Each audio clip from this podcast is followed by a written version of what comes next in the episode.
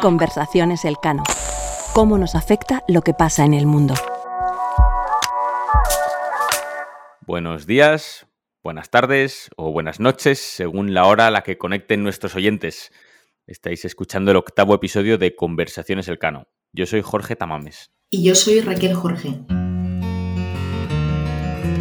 Hoy volvemos a hablar sobre la OTAN, pero con una visión diferente. En el sexto episodio echamos la mirada atrás para analizar el 40 aniversario de la entrada de España en la OTAN. Hoy nos toca mirar al presente y el futuro, aprovechando que se celebra la cumbre de la OTAN en Madrid entre el 28 y el 30 de junio. Para ello contamos con un episodio especial en el que vamos a hacer honor al nombre del podcast porque habrá no una, sino dos conversaciones con invitados. Así es. Primero, Jorge y yo entrevistamos a Luis Simón, investigador principal y director de la oficina del Real Instituto Elcano en Bruselas, y a Carmen Romero, vicesecretaria general de Diplomacia Pública en la OTAN. Acto seguido, pasaremos a una conversación entre José Juan Ruiz, presidente del Real Instituto Elcano, y Felipe González, presidente del Gobierno de España entre 1982 y 1996, acerca de lo que significó para España el acceso a la OTAN. Episodio 8. Cumbre de la OTAN en Madrid.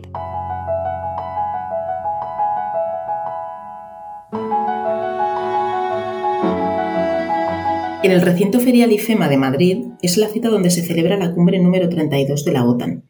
En ella se definirá el concepto estratégico, que es como se llama el documento que recoge la orientación de la alianza durante los próximos diez años. En el concepto estratégico se definen los objetivos de primer nivel, el mandato, los instrumentos y las formas de llevar a cabo todo esto. Aunque la guerra en Ucrania acapara los titulares relacionados con la OTAN, el contexto obligará a hacer un encaje de bolillos entre las distintas prioridades de la Alianza Atlántica. Hasta hace relativamente poco, sin ir más lejos, las diferencias transatlánticas condicionaban bastante el funcionamiento de la organización. Desde principios de los 2000, primero a raíz de la invasión de Irak y después, y sobre todo durante la presidencia de Donald Trump, se hicieron patentes las diferencias entre Estados Unidos y gran parte de los socios europeos de la alianza. Esas discrepancias han pasado a un discreto segundo plano por la elección de Joe Biden y la invasión rusa de febrero, pero no quiere decir que hayan desaparecido. Rusia, por otra parte, no es la única amenaza a la que la OTAN hace frente. El flanco sur de la alianza, que va del Magreb al Oriente Medio, se encuentra en una situación extremadamente frágil. Hablamos de problemas como son la inseguridad alimentaria, todavía más acelerada en los tiempos actuales, de la invasión de, de Ucrania por parte de Rusia, también el choque entre Marruecos y Argelia, la desestabilización del Sahel debido a la acción de grupos armados separatistas, la presencia de grupos islamistas y, tantos otros. Sí, y además a todo esto hay que añadir problemas que se acumulan en el horizonte sin tener una solución clara. Eh, la rivalidad entre China y Estados Unidos y el papel que debe jugar la Unión Europea en ese escenario, el cambio climático y sus consecuencias incluso en el terreno de la defensa, por no hablar de cuestiones que se entrelazan con asuntos de seguridad. Por ejemplo, la cada vez más frágil recuperación económica, los coletazos que continúa dando la pandemia del COVID-19, la crisis energética de la Unión Europea. Y Jorge, un largo etcétera, porque estos temas son muy extensos. Eh, aprovechamos para hacer algo de autopromoción. Si queréis más contexto para entender cómo la OTAN y España llegan a esta cumbre, en nuestro sexto episodio ya abordamos con detenimiento muchas de las cuestiones que estamos resumiendo ahora. Pero bueno, dicho lo cual y sin más dilación, vamos a pasar a la primera de nuestras dos conversaciones.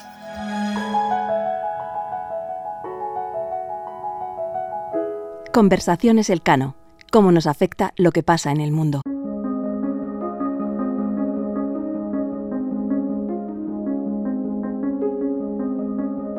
Luis y Carmen, bienvenidos a Conversaciones Elcano.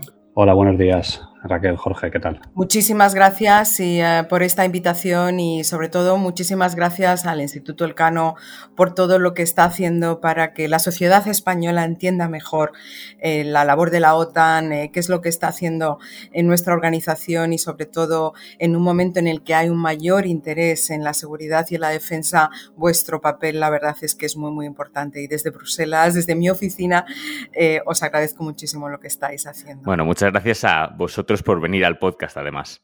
Em, comentábamos en la introducción que esta cumbre de Madrid destacará precisamente porque se elaborará en ella un nuevo concepto estratégico, Em, ¿En qué se diferenciará el de Madrid 2022 del de Lisboa 2010? Bueno, gracias. Pues eh, a ver, el, actual concepto estratégico de la OTAN, que como dices se adoptó en Lisboa en 2010, eh, lo que hace es intentar encontrar un equilibrio entre las, llamadas tres tareas principales de la, de la OTAN, ¿no? la defensa colectiva, la gestión de crisis y la cooperación de seguridad.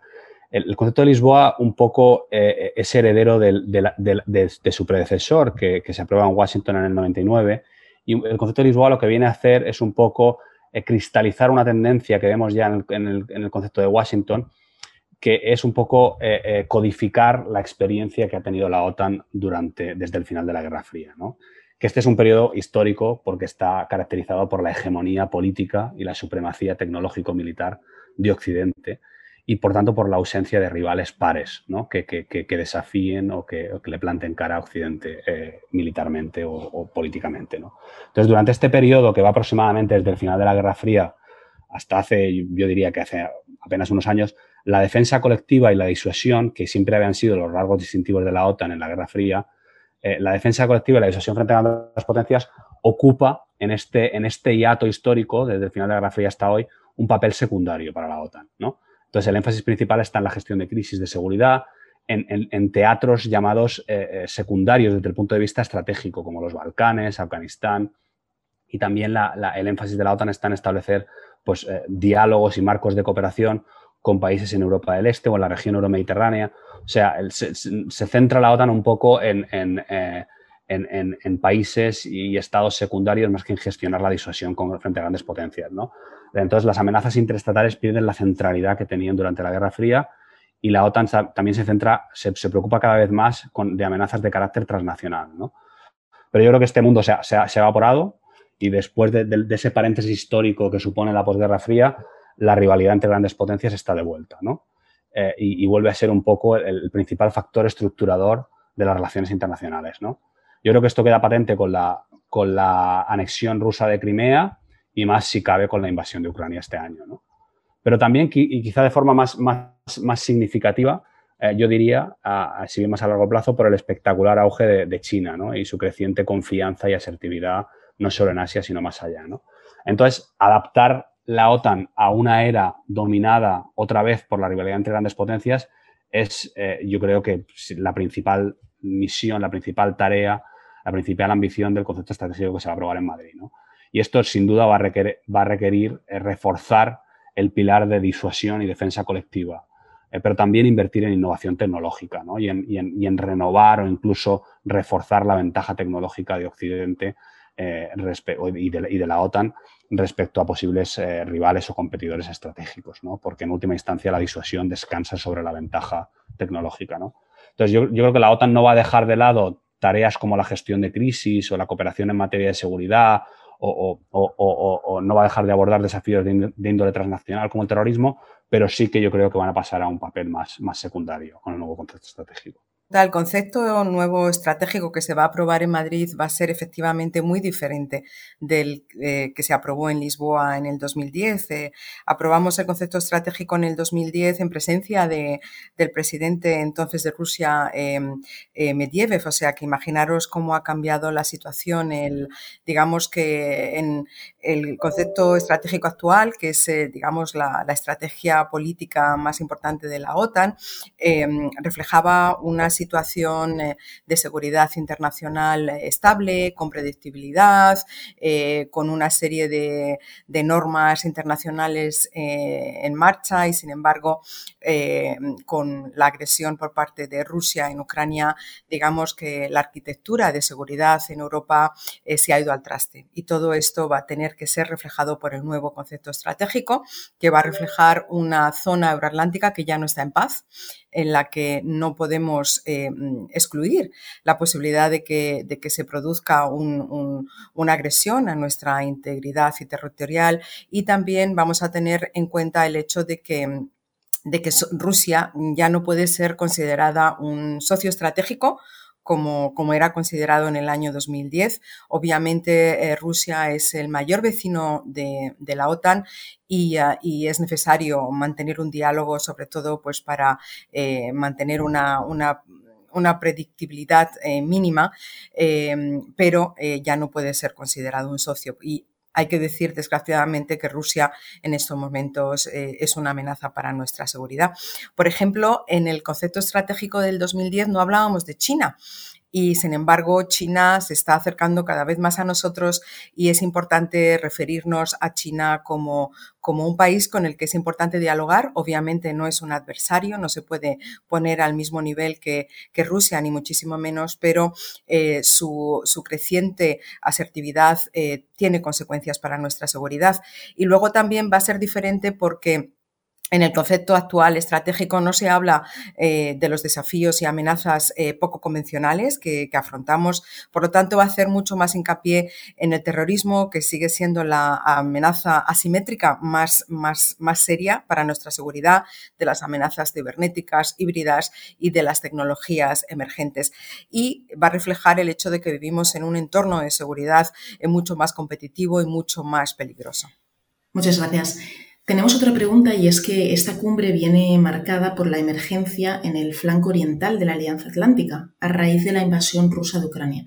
Lo que vemos es que en las semanas previas al encuentro ha resurgido la inquietud respecto al flanco sur de la OTAN, un Magreb desestabilizado por el conflicto entre Argelia y Marruecos, una cuenca mediterránea sur muy expuesta a los aumentos del precio de los alimentos y la desestabilización de la región del Sahel. ¿Cómo debe plantearse el concepto estratégico para evitar una suma cero entre el interés por estas dos regiones? ¿O cómo se ve? La OTAN eh, no puede permitirse el lujo de elegir solo un desafío, solo una tarea. Es decir, que necesitamos hacer muchas cosas al mismo tiempo. Y es cierto que en estos momentos eh, estamos llevando a cabo una disuasión eh, reforzada por parte de, de la alianza en el flanco este. ¿Por qué? Porque la principal amenaza a nuestra seguridad procede de Rusia a raíz de la invasión de Ucrania. Por lo tanto, lo que vemos es que la respuesta inmediata a la, agresión rusa ha sido un reforzamiento de nuestra disuasión para evitar, sobre todo, que el conflicto en Ucrania se pueda expandir a un país miembro de la OTAN. Y por eso vemos un esfuerzo por parte de todos los países miembros para enviarle eh, con hechos un mensaje al presidente Putin de que no se le ocurra meterse con la OTAN o eh, expandir el conflicto a, a las fronteras de la Alianza Atlántica. Pero al mismo tiempo, eh, lo que la OTAN va a discutir en Madrid, lo que la OTAN va a acordar en Madrid, tanto en el nuevo concepto estratégico como eh, como parte de nuestra postura militar reforzada, es una postura que mira a los 360 grados, es decir, que nos prepara afrontar los desafíos tanto en el este como en el sur. Y eh, la OTAN está haciendo muchísimo por reforzar eh, nuestra cooperación con socios en el sur, con socios del Mediterráneo. Un ejemplo es el caso de Mauritania. Eh, los líderes aliados van a abordar en la Cumbre de Madrid su actual colaboración en materia de defensa y seguridad con Mauritania. De hecho, el ministro de Asuntos Exteriores de Mauritania está invitado a la cumbre, es decir, que va a estar presente y sabemos que Mauritania es un país clave del Sahel, como, como decías, y em, en el Sahel el papel de Mauritania es fundamental, dada la conexión directa entre la estabilidad de esta región y la de Oriente Medio y el norte de África. Y eh, gracias a la cooperación que tenemos con Mauritania, eh, la OTAN también eh, está siguiendo de cerca preocupantes, los preocupantes acontecimientos a los que te referías en la región. Es decir, que vamos a, vamos a reforzar más nuestra cooperación con países eh, que están en el norte de África, en el Sahel, porque si ellos tienen más estabilidad, nosotros vamos a estar más seguros. Es decir, que, que no compiten, no compiten las amenazas que vienen del, del este con las amenazas que vienen del sur. La OTAN está haciendo todo lo posible para reforzar la disuasión y es importante destacar que ¿por qué reforzamos nuestra disuasión? Eh, a nivel de 360 grados para evitar un conflicto, para hacer todo lo posible para mantener la paz, es para hacer todo lo posible para eh, evitar una guerra. Eso es, digamos, el propósito fundamental de la disuasión reforzada que ahora vemos eh, con una presencia militar más importante en el este a raíz de la agresión de Rusia en Ucrania, pero que también nos prepara para una disuasión reforzada en el flanco sur. Sí, no, efectivamente, muy buena pregunta, además eh, de, mucho interés para, España en concreto, ¿no? Eh, obviamente la, guerra de Ucrania que mencionabas, yo, yo, creo que no ha hecho sino reforzar esa tendencia de la que hablaba de centrarse en la rivalidad entre grandes potencias, ¿no? que es algo que ya estaba ahí, pero que la guerra de Ucrania ha, reforzado. Y yo creo que la guerra de Ucrania, cómo gestionarla y cómo adaptarse, eh, eh, sin duda va a ser el, principal elemento estructurador de la cumbre de Madrid y del concepto estratégico. Ha tenido varias consecuencias sobre los debates en OTAN, la guerra de Ucrania. En primer lugar, ha dirigido la atención inmediata de la OTAN hacia cuestiones relacionadas con cómo apoyar a Ucrania, pero también, sobre todo, cómo reforzar la disuasión en el este para prevenir eh, posibles futuros ataques rusos en territorio OTAN, pero también cuestiones relacionadas con la ampliación a países como Finlandia o Suecia, ¿no? que sabemos que está muy de actualidad. Eh, pero también nos ha hecho cuestionar algunas de las asunciones o creencias generalizadas de los últimos años, como por ejemplo que las guerras tradicionales eran cosas del pasado y que en el futuro todas las guerras serían predominantemente híbridas. ¿no? Eso también lo, ha cuestionado. ¿no? Em, Dicho esto, y respecto a lo que se refiere a cómo se, va a adaptar la OTAN a la, guerra de Ucrania, yo creo que yo, creo que va a haber decisiones relacionadas con postura de fuerza en Europa del Este, presencia, despliegue militar en Europa del Este. Pero dicho esto, yo creo que la incertidumbre actual respecto a cómo puedan evolucionar los acontecimientos eh, sobre el terreno, militarmente hablando, y sobre todo cómo pueda acabar la guerra afectando a la posición militar y al despliegue de fuerza de Rusia, no solo en Ucrania, sino también en general en Europa del Este, y más globalmente al estado de las Fuerzas Armadas rusas, que esos son, son, o sea, son grandes, grandes interrogantes. Y esto, y esto quiere decir que el, debate sobre el futuro de la disuasión y de la estrategia de la OTAN en Europa del Este necesariamente va a tener que ir más allá de Madrid y más allá del concepto estratégico. Eh, no, se va a poder, no se va a poder fijar eh, una, línea muy, muy clara más allá de, reforzar al este. Eh, dicho esto, y volviendo a la pregunta, yo creo que una de las cuestiones, efectivamente, una de las cuestiones clave a abordar en Madrid bueno, no sé si clave, desde luego clave para el gobierno de España, es como encontrar un equilibrio entre amenazas de carácter interestatal y amenazas de índole más bien transnacional, ¿no? que pasan a un segundo plano, como decía, pero siguen, siguen estando presentes. ¿no? Y además reflexionar el vínculo entre ambas, ¿no? porque como decías, no es, no es, no es, una, no es una, un, panorama de, suma cero. ¿no? Y esta es una reflexión que, cobra especial importancia en el debate sobre el papel de la OTAN en el vecindario sur, como tú decías, ¿no? norte de África, Oriente Medio, Sahel, porque ahí las amenazas son, los desafíos son o han sido predominantemente de carácter transnacional, ¿no? aunque, aunque ahora eso también está cambiando. ¿no? Entonces, yo, diría que los objetivos generales de la OTAN en relación con el vecindario sur no han cambiado mucho, en el sentido de que la estabilidad del sur sigue siendo una prioridad política para la OTAN por razones obvias, ¿no? de proximidad geográfica, pero también de interdependencia en ámbitos importantes como, como el energético, al que tú has hecho alusión, Jorge, eh, lo que sí que ha cambiado es el contexto estratégico y la naturaleza de las amenazas y desafíos que emanan del sur. ¿no? Y esto yo creo que quiere decir que las modalidades de actuación de la OTAN en el sur deben adaptarse a estos cambios. Em, eh, el primer cambio relevante yo diría que está relacionado con la, como decía, con la creciente importancia de la rivalidad entre grandes potencias también en el vecindario sur. Eso no quiere decir que, esa rivalidad o, ese prisma de grandes potencias sea el principal prisma a través del cual la OTAN va a mirar ahora al sur, de hecho, yo diría personalmente que los, principales desafíos en el vecindario sur son de índoles más bien transnacional o no tradicional, ¿no? como el terrorismo, crimen organizado, proliferación de armas, eh, eh, migración descontrolada, eh, el tema energético. Y yo creo que esas seguirán siendo las principales fuentes de preocupación e inestabilidad en el vecindario sur. El problema es que, como tú decías, o como tú, como tú dejabas entrever, está en que ese tipo de desafíos están cada vez más entremezclados con el problema estratégico de rivalidad entre grandes potencias. ¿no? O sea, en, concreto, la OTAN yo creo que va a prestar cada vez más atención a la presencia y el papel de sus rivales estratégicos en el vecindario sur. O sea, Rusia y en menor medida eh, China. La presencia de Rusia en el sur, ya sea directa, como por ejemplo en Siria o a través de grupos paramilitares como en Mali, es un tema que cada vez preocupa más en círculos OTAN y yo creo que va a haber varias referencias a esto en Madrid. Eh, y porque aquí lo que vemos es que, Rusia percibe la región euroatlántica como un todo, ¿no? Y busca oportunidades de desestabilizar ya sea en el este y en el sur. Entonces no hay, no hay, razón, esto es lo que se dice en círculos OTAN, no hay razón para que la OTAN no haga, no haga lo propio, ¿no? Y, ¿no? y no juegue con las mismas cartas. Y esto yo creo que se va a materializar con referencias a la necesidad de un enfoque de 360 grados, en apelar a la necesidad de contrarrestar amenazas vengan donde de donde vengan, etcétera, ¿no?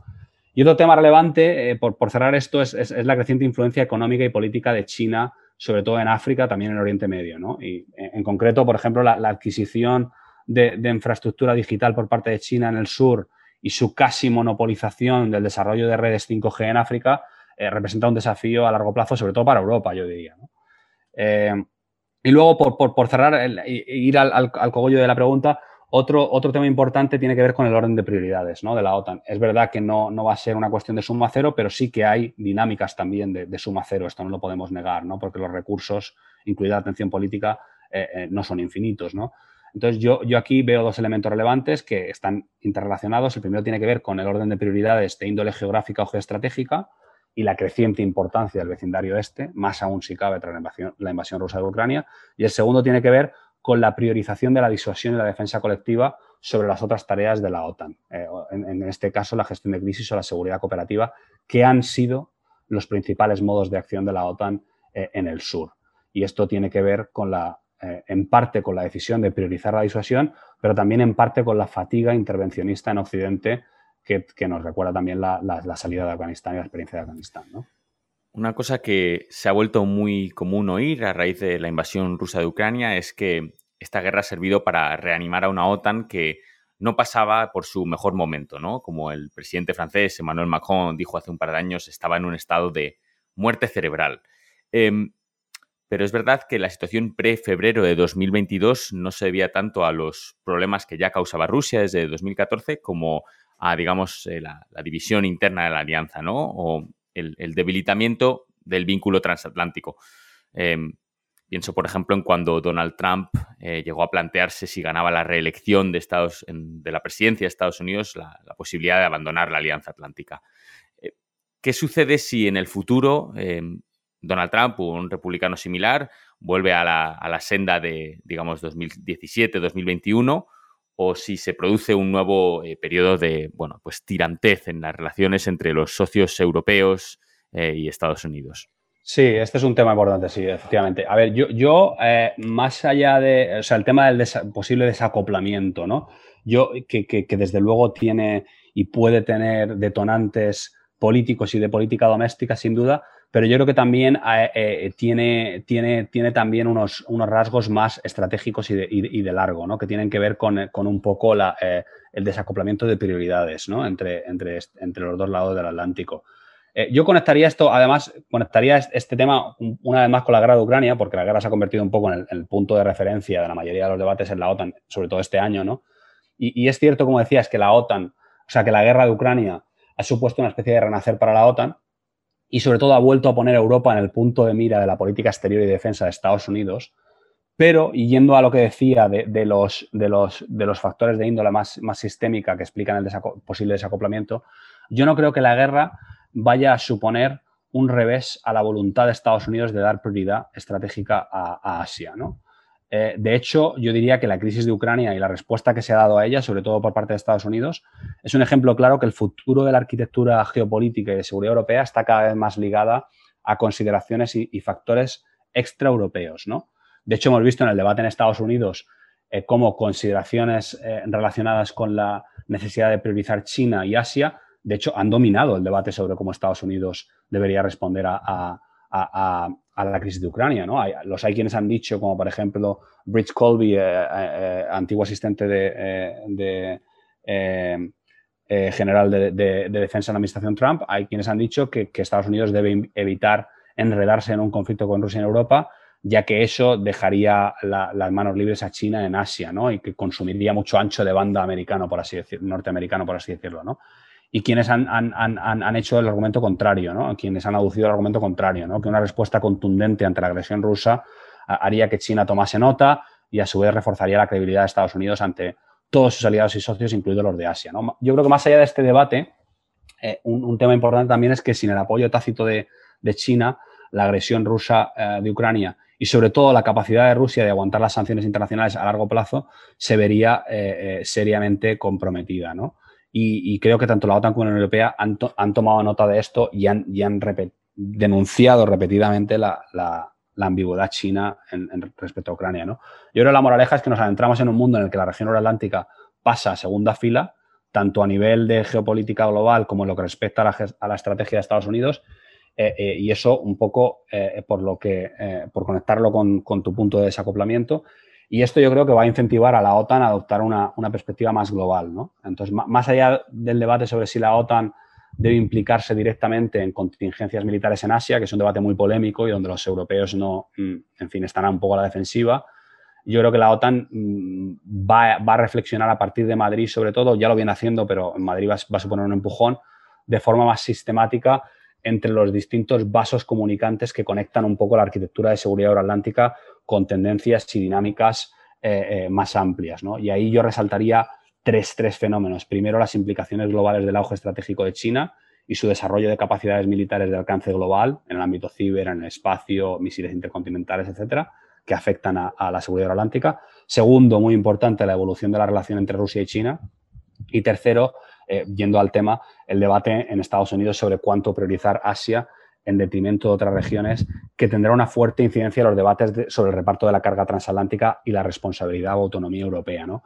Y ahí ya, por, por cerrar tu pregunta, yo creo que el hecho de que la tendencia estratégica de Estados Unidos sea priorizar China y Asia va a incentivar a los europeos y esto se vería, se, vería aumentado aún más por, un, presidente eh, no atlantista, ¿no? Pero más allá de eso, la tendencia sistémica eh, de, que Estados Unidos priorice Asia, yo creo que va a incentivar a los europeos a dedicar un mayor esfuerzo en defensa, eh, sobre todo a la hora de garantizar la seguridad de Europa y de su vecindario, ¿no? Y, la Unión Europea, pues yo creo que está llamada a jugar un papel más destacado en el vecindario sur, sobre todo en tareas relacionadas con la estabilización, lucha contra el terrorismo, eh, desarrollo de capacidades de países socios en el norte de África, Oriente Medio y Sahel. Dicho esto, en lo que se refiere a la disuasión y a la defensa colectiva, o sea, al, high-end, ¿no? Eh, yo creo que la OTAN va a seguir siendo el principal referente. Y aún, y aún si asumimos un mayor esfuerzo de los aliados europeos, lo más normal es que ese esfuerzo en materia de disuasión y defensa se canalice a través de la propia OTAN, que cuenta con una estructura de mando y control militar y una cultura de disuasión muy desarrollada. Y yo creo que esto es uno de los límites de la política de defensa de la Unión Europea, que sigue estando centrada sobre todo en desafíos de índole transnacional y que no está conceptualmente preparada eh, para lo que estamos viendo ahora, ¿no? que es el retorno de la competición militar interestatal, ¿no? sobre todo la disuasión frente a grandes potencias. Y yo creo que esto mm, sí que realza el valor añadido de la, la, OTAN es una, es una, organización que tiene 30 países miembros, que son democracias, y por lo tanto es lógico que haya diferencias, es lógico que haya diferentes eh, puntos de vista. Pero lo que hace que la OTAN sea tan fuerte es el hecho de que, de que a la hora de, hablar de nuestra seguridad compartida, pese a que tengamos muchas diferencias y las hemos tenido a lo largo de nuestra historia y vamos a seguir teniéndolas, a la hora de, de ponernos de acuerdo sobre las prioridades, en materia de nuestra seguridad compartida, siempre estamos de acuerdo y siempre conseguimos em, estar de acuerdo. Entonces, eh, te referías al periodo con el presidente Trump, que fue un periodo complicado, pero al mismo tiempo es interesante el hecho de que eh, cuando Trump fue presidente, eh, Estados Unidos hizo por la seguridad de Europa como no se había hecho muchísimo tiempo. Es decir, em, eh, las administraciones tienen un presidente, pero hay una administración, una administración detrás que es muy fuerte. Entonces, por ejemplo, el apoyo bipartidista del Congreso estadounidense estaba ahí y estaba ahí aprobando una serie de leyes que hizo que la presencia militar de Estados Unidos en Europa se reforzara.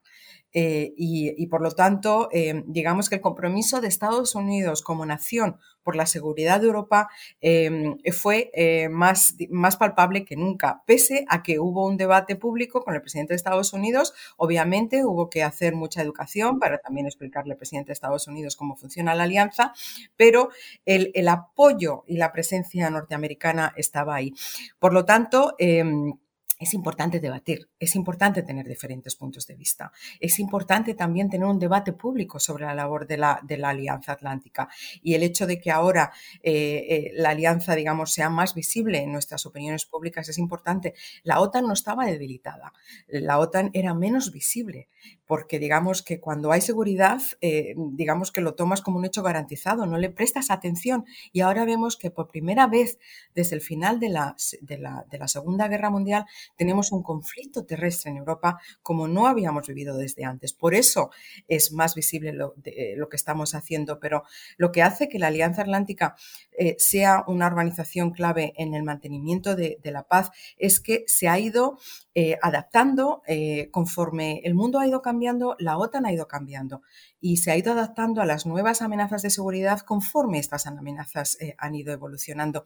Y, por ejemplo, a raíz de la anexión de, Crimea por parte de Rusia, la OTAN llevó a cabo un enfoque eh, muy importante de, seguridad colectiva, reforzando sus capacidades, digamos, centrándose más en la seguridad de los países miembros y eso nos ha permitido estar preparados para responder inmediatamente a raíz de, las acciones de, de Rusia, porque lo veíamos venir, se lo estábamos diciendo al mundo entero, pudimos desclasificar eh, em, información eh, clasificada, es decir, inteligencia, y digamos que el mundo entero pudo ver lo que estaba preparando el presidente Putin. Y la OTAN estaba preparada para reforzar el, blanco, el flanco este inmediatamente. Por lo tanto, em, el debate es bueno, eh, es bueno que discutamos, es bueno y todo esto, ¿qué es lo que está haciendo? Ha reforzado aún más el papel político de la Alianza Atlántica, porque no podemos olvidar que la OTAN es una organización político-militar, no es una organización militar solamente. Entonces, eh, reforzar eh, la dimensión política de la alianza, que es lo que quería el presidente Macron, de eso hablaba y eso es lo que estamos haciendo, discutir más, tener diferencias para luego llegar a acuerdos. Es como el caso de Finlandia y Suecia. Eh, estamos ante la, histórica, digamos, demanda de adhesión de estos dos países para entrar en la Alianza Atlántica. Tenemos un país miembro que tiene una serie de preocupaciones. No estamos de acuerdo porque, digamos que en la OTAN todo se acuerda por consenso. Eso hace que esta organización se base y funcione sobre la base de la solidaridad, pero acabaremos poniéndonos de acuerdo. Y lo que esperamos es que en Madrid podamos anunciar que invitamos a los dos países a entrar en la Alianza Atlántica. Pero cuando un país tiene una preocupación, hay que tomarla en cuenta. Por lo tanto, em, eh, lo que vemos con el conflicto en Ucrania es que el, el, vínculo transatlántico se ha reforzado. No es que se haya reforzado, ha mostrado que es indispensable, que para la seguridad de Europa tenemos que seguir trabajando Europa y Norteamérica estrechamente. Creo que con estas ideas eh, ha quedado muy claro el propósito de la Cumbre de Madrid de la OTAN que se celebra del 28 al 30 de junio y con esto nada más que agradecer a Carmen y a Luis vuestra disponibilidad y sobre todo la conversación y las ideas. Ha sido un placer. Y para nosotros también. Muy bien.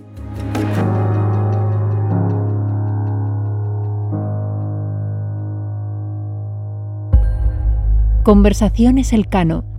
¿Cómo nos afecta lo que pasa en el mundo?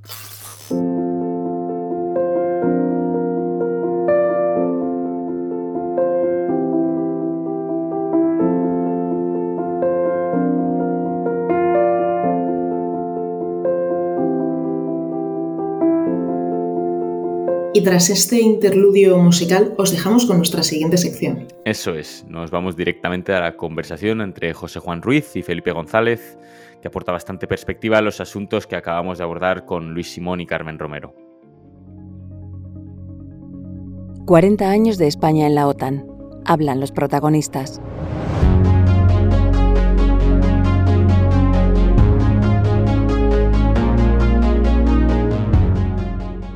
El presidente del Real Instituto Elcano, José Juan Ruiz, conversa con Felipe González, presidente del Gobierno de España entre los años 1982 y 1996.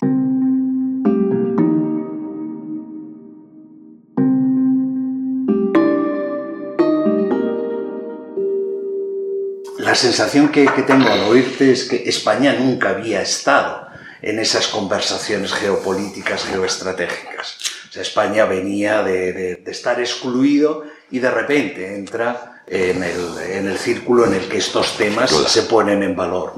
Y eh, digamos que, OTAN y la Unión Europea fueron como las pasarelas que nos permitieron dar un salto para poder entender el mundo. No solo es que te integraras en los el mercado interior. Y que nuestras Fuerzas Armadas tuvieran un papel que no fuera el defenderlos de nosotros mismos. Eso es. Que en realidad eso es lo que significaba la, la, la, acorazada Brunete, lo que significaba es que el peligro se percibía dentro, no se percibía en ninguna de nuestras fronteras ni en la dimensión exterior.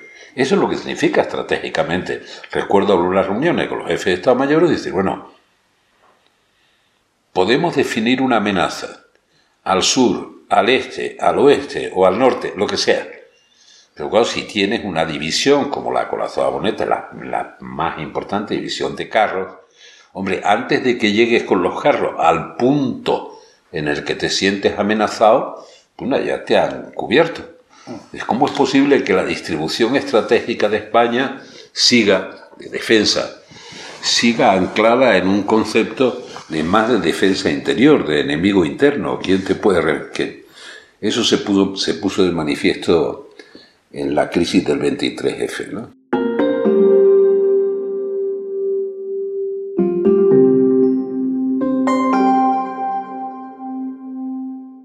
En, ninguna, en ningún caso se puso en valor que efectivamente nosotros tenemos un déficit de presupuesto de defensa, es evidente. Sin embargo, los acuerdos para la utilización de rota y de algunas cosas más también se, retrocedió en aquellos primeros acuerdos por necesidades estratégicas de Estados Unidos que se pueden entender como de la, de la OTAN, como por ejemplo el escudo frente a Mediterráneo Oriental y las amenazas que vienen allí, que se instala en Rota. Esto es un acuerdo que España concede a cambio de nada, que es una clarísima aportación de España que nunca ha tenido una evaluación en términos materiales. Es decir, que yo estoy poniendo a disposición nada menos que de este escudo frente a una posible agresión que venga del este del Mediterráneo, yo estoy poniendo a disposición rota. Incluso se recuperó la utilización de, de Morón. Todo esto, ¿no? Esto está todo en acuerdos ulteriores. Es verdad que formalmente los acuerdos, que es interesante, no entregaron soberanía, porque las bases dejaron de ser las bases que se cedían como como recuerdos del Como acuerdo de soberanía, para entendernos, se cedía el uso, incluso desde el punto de vista de la justicia, el uso a los americanos, que fue la cesión de Franco para ser reconocido, el trade-off.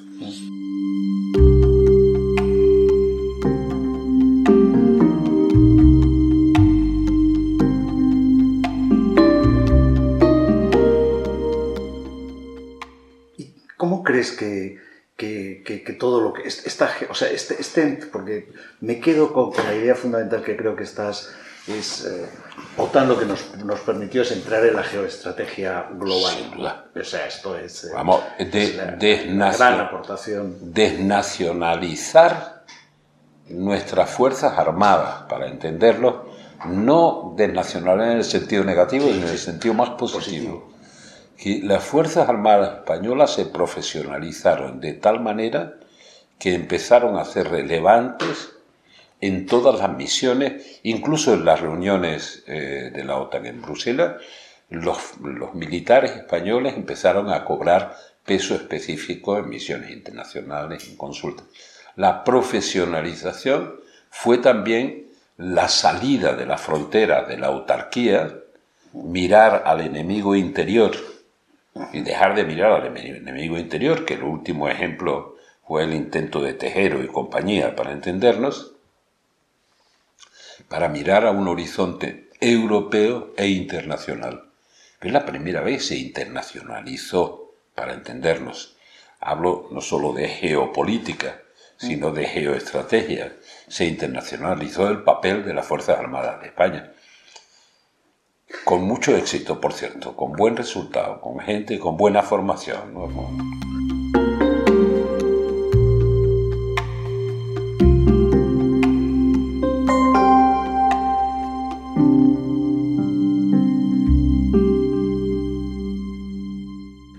crees que la gente, la sociedad española, lo entendió o no quiso mirar a, ese, a esa transformación tan, tan central? Nosotros, no, no, no, no, eso no se ha evaluado nunca a pesar de que hay un residuo, que siempre es inevitable, ¿no?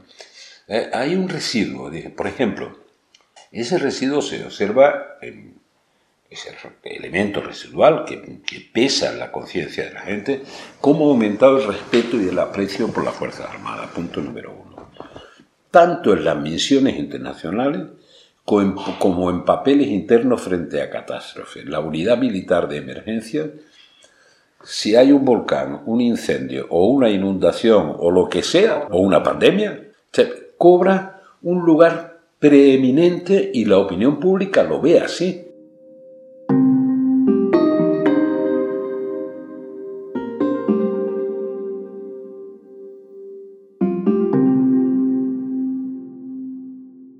¿Cuál fue la dimensión más positiva de la OTAN? Que es dar un salto de una relación que era mucho más dependiente bilateral con Estados Unidos a una relación de integración internacional mucho más omnicomprensiva. ¿no? No es, por lo tanto, no era el aislamiento que a pesar de todo suponía una relación puramente bilateral con Estados Unidos que revisamos entera para recuperar soberanía en todas las bases. O sea que cuando se decidía hacer apoyo logístico en Torrejón, tenían que negociar, pedirnos permiso, negociar con nosotros el apoyo logístico, o derrota, de lo que sea, en cualquiera de las operaciones. Nosotros ahí recuperamos soberanía. Pero lo que hicimos fue darle una dimensión internacional a nuestra geoestrategia, el papel de la Fuerza Armada entonces era clave, con la integración en la OTAN. Eso es clarísimo que cambió la perspectiva, pero es que cambió la perspectiva también de los militares respecto de la visión del mundo. Cambiaron más y más profundamente que la sociedad española.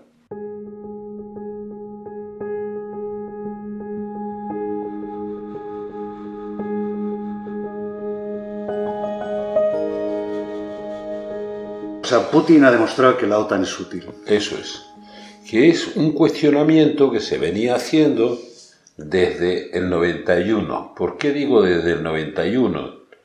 Porque en el 91 es cuando desaparece el Pacto de Varsovia.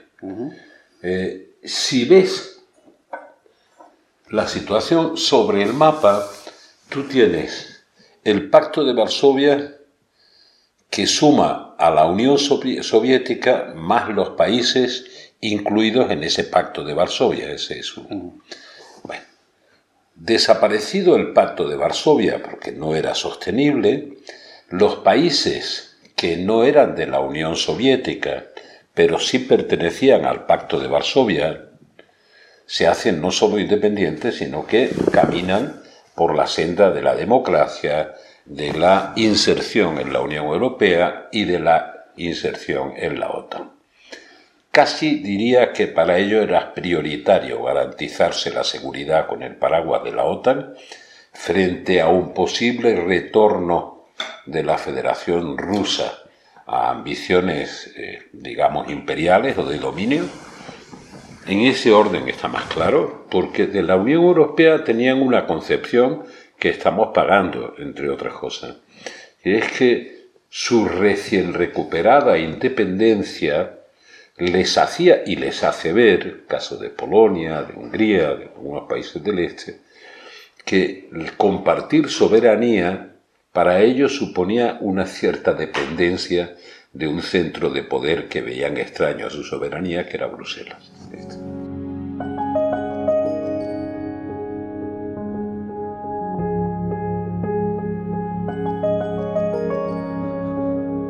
Por tanto, en el 91 la OTAN se plantea un debate existencial, con una variante. La percepción europea es no perder la OTAN y su preocupación fue que el desenganche se produjera desde Estados Unidos, que empezaba ya a mirar en otra dirección. Por tanto, el foco del conflicto no estaba ahí y los avances con Gorbachev tranquilizaron prácticamente a todos los interlocutores de la OTAN.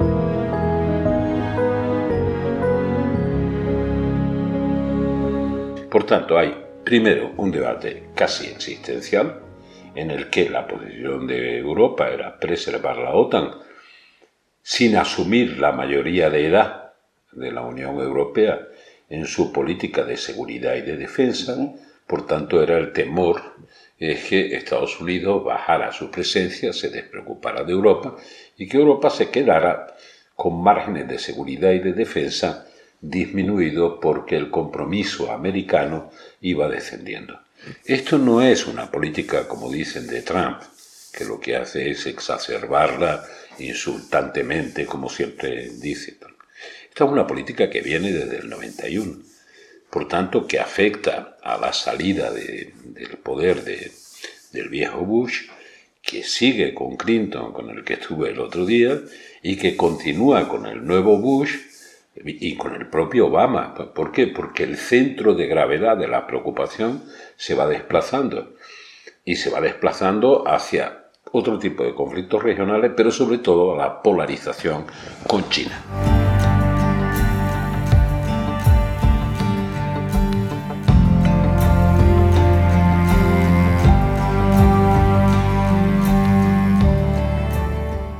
La pregunta clave que había que preguntarse para situar a Putin en términos que no sean los que me salen del alma, ¿no? Es decir, ¿en qué momento la Federación Rusa, que es el espacio de soberanía que recibe Putin, independientemente de la dinámica democrática o no, que es evidente que no existe, ¿en qué momento la Federación Rusa ha sufrido la mínima agresión o la mínima amenaza de cualquiera de los miembros de la OTAN?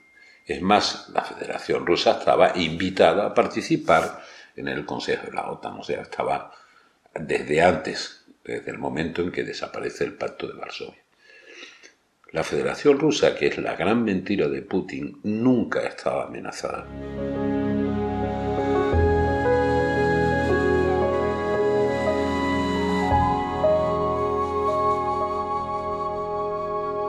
Y la discusión con Kissinger era, mira, la desaparición de la Unión Soviética, más que la del Pacto de Varsovia, pero sobre todo de la Unión Soviética, como entidad, como Interland, dice, está produciendo un, unido a la enorme crisis que se vivía entonces, que nos obligó a llevar ayuda humanitaria a Moscú, que también recibieron ayuda de Estados Unidos. Entonces, en esa, en esa debilidad interna, un país que era un país sin desarrollo, más bien agrícola con, armas nucleares o un país que tenía energía, eh, eh, petróleo y gas y armas nucleares, era su gran contradicción para entendernos, un país como este empezó, o la Unión Soviética en su desplome y después la Federación Rusa, amenazaba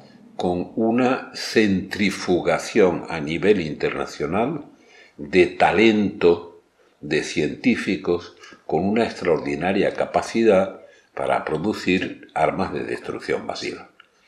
Y que estaban en un mercado a lo que le dieran. Hay muchos países que aprovecharon eso, algunos de manera más, comillas, natural, como Israel. Pues a Israel es que se fueron un millón doscientos o trescientos mil eh, judíos, ¿no? Pero una parte del talento militar pasó pero otros como Irán también lo compraron.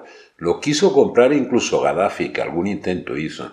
También Irak. Entonces, mi preocupación, que era la que le expresaba Kissinger, digo, mira, si no llegamos a estabilizar, si no logramos estabilizar la Federación Rusa, el riesgo de proliferación de armas nucleares de todo tipo, incluido armas nucleares de bolsillo, perfectamente utilizable por movimientos terroristas o por esos estados canalla que calificáis de esa manera, ese riesgo es inmenso.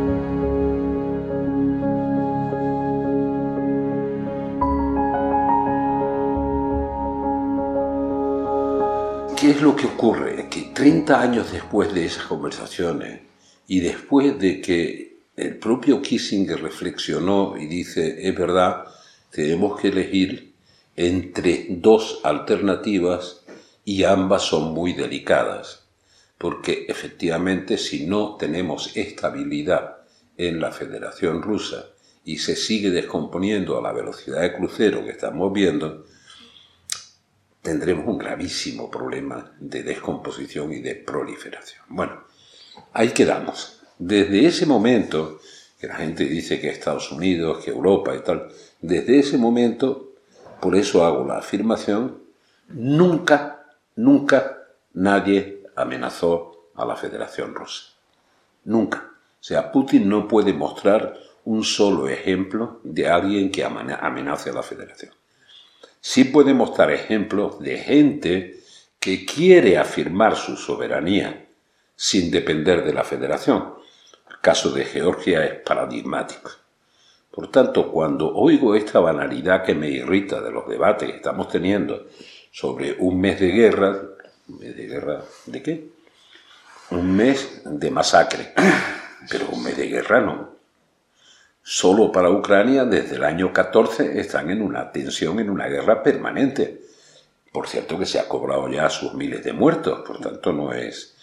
Y en ningún caso, incluso al día de hoy que estamos hablando, en ningún caso ha habido un cohete ucraniano, por poca o mucha potencia que tenga, que haya atravesado el límite de su frontera y haya golpeado el territorio de la Federación Rusa, como tantas veces ha pasado en la pelea Israel-Palestinos.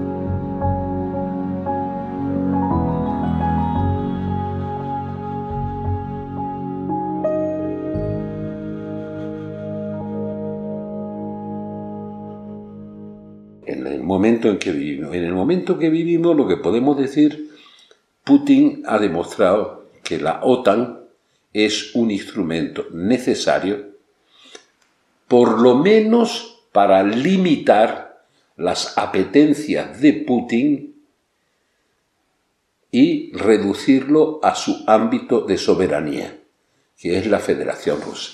Lo cual lleva a una conclusión hoy bastante oscura y bastante difícil, es decir, oiga, la presión sobre su guerra en Ucrania y sobre todas sus iniciativas expansionistas no acabará hasta que usted o su país quede en lo que debe ser el país más grande del mundo, por cierto, la Federación Rusa.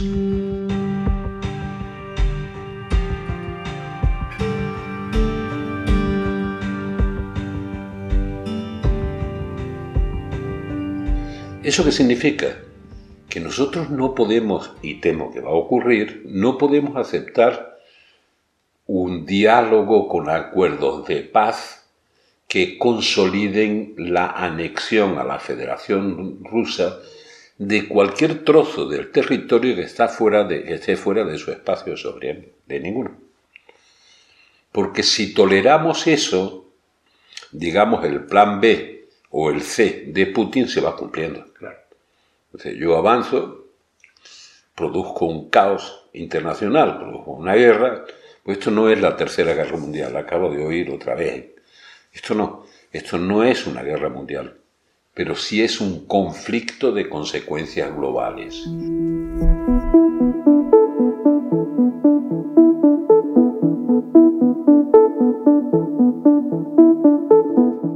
La sensación ahora es muy fácil, o sea, el estar movilizado por esta guerra criminal y ilegítima es muy fácil. Pero quizá eh, a lo que estamos caminando es a una vuelta a lo que tú has descrito en el 91, pero con una gran diferencia. Eh, pase lo que pase en la guerra, eh, Ucrania va a estar destrozada y Rusia va a estar destrozada económicamente. Tiene un proceso de caída de, de su PIB importante. Ahora, no es, no, no, estos son temas que se pueden manejar eh, económicos, pero hay un tema hay de fondo mucho más importante. Es, si tú miras al pasado, Rusia ha dado los saltos de transformación de su sociedad y de su economía en 1917, eh, en 1945, en 1991, como acabas de contar, vendiendo energía a Occidente e importando tecnología de Occidente. vamos a ver vendiendo energía y alimentación. Lo que llamamos la primavera árabe, con esta banalidad con que explicamos las cosas, que enseguida se convirtió en el otoño y en el invierno árabe, ya, ya no hay primavera árabe. Lo que llamamos primavera árabe fue una de las revueltas del pan más típica desde el punto de vista histórico. Porque una sequía más unos incendios hace que se decida en Rusia que se cortan las exportaciones de trigo y de, granos. Cuando se cortan, la reacción del mercado de Chicago de compras a futuro fue brutal. brutal. Y nosotros habíamos llegado ya a acuerdos con el sur, con el Mediterráneo Sur, en el que no podían estar permanentemente falseando precios de mercado. Pero ¿cómo? El error cuál fue el que los precios de mercado a la gente que estaba en el límite de la pobreza las hundió. Entonces el chico que se inmola en Túnez, porque le quitan, está vendiendo en la calle, porque le quitan el poder llevar a su casa la comida, es una típica revuelta del pan.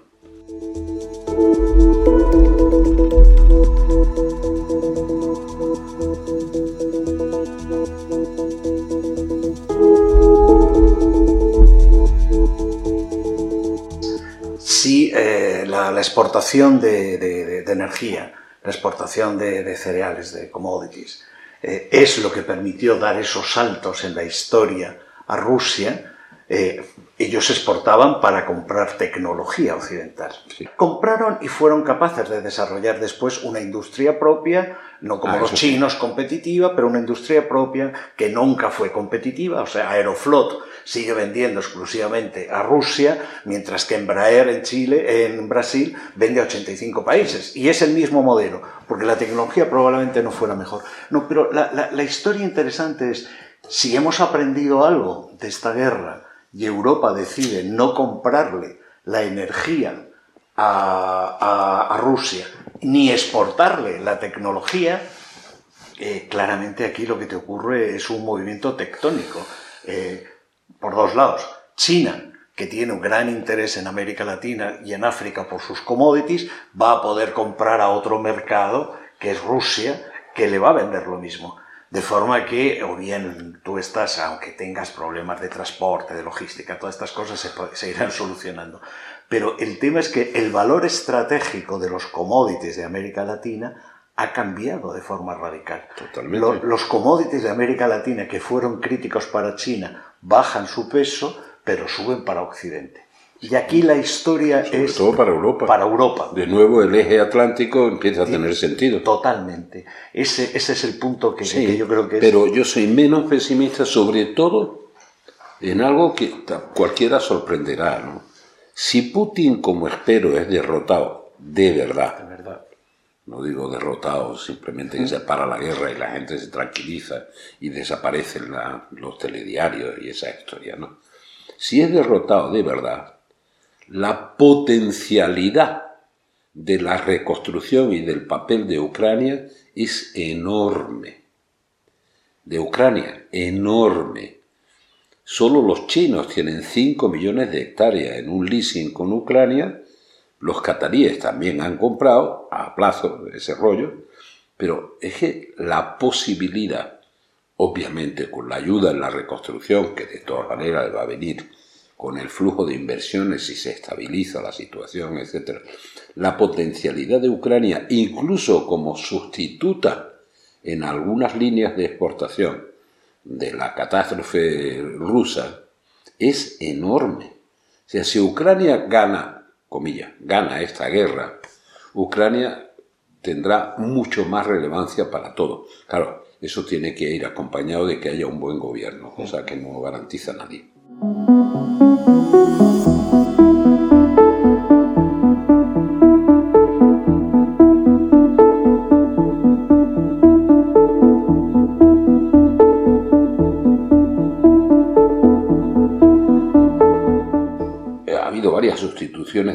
En Rusia y siempre oscuras, ¿no? Hasta la de Khrushchev fue oscura, la sustitución me refiero. Pero incluso la muerte de Stalin está llena de un velo de misterio y de toda esta historia. Pero Putin tiene una estructura de poder sustancialmente diferente a la de la Unión Soviética. Putin no tiene un aparato de poder comunista que permee hasta el último rincón de su país. Putin es más el sargento de la Primera Guerra Mundial Hitler que se encumbra al poder, en este caso por el voto, y que humilla a los generales creyéndose el gran jefe de la Fuerza Armada. Todos los intentos de desplazar a Hitler eran conspiraciones de un ejército con un nivel extraordinario de profesionalización y de preparación. Entonces Putin tiene un poder totalitario pero con un círculo muy pequeño que pueda sostener ese poder. Y sin embargo, con un círculo que se va ampliando de los que rechazan ese poder por muchas razones, o por interés propio, o por interés propio pueden ser los oligarcas, o por una, de verdad, una visión de la catástrofe de esta guerra. Vamos a ver, han muerto generales rusos en la operación de Ucrania que nunca se han dado en ninguna guerra, entre otras cosas porque los generales no están en la primera línea de frente. ¿Por qué han estado en la primera línea de frente? Porque era imposible sin su presencia intentar controlar el desastre de la ocupación con la falta de apoyo logístico, con el error dramático de estrategia de Putin, de Putin impuesto a los propios militares. Por tanto, la estabilidad en el poder de Putin si pierde esta guerra, yo creo que no existe.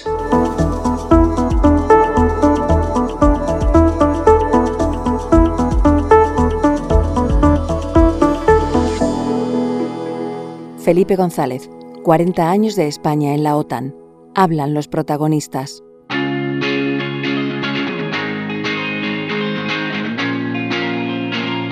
Conversaciones Elcano es un podcast presentado por Jorge Tamames y Raquel Jorge, pero detrás hay todo un equipo que lo hace posible. Raquel García Llorente se encarga de la identidad sonora del podcast, Marta Corral e Ivanosca López Valerio de la distribución digital.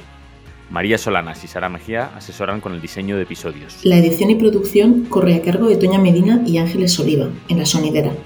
En la sección de entrevistas contamos con el equipo de investigación del Real Instituto Elcano. Si quieres saber más de nosotros y de nuestras actividades y encontrar las claves para entender la realidad internacional, visítanos en nuestra web. realinstitutoelcano.org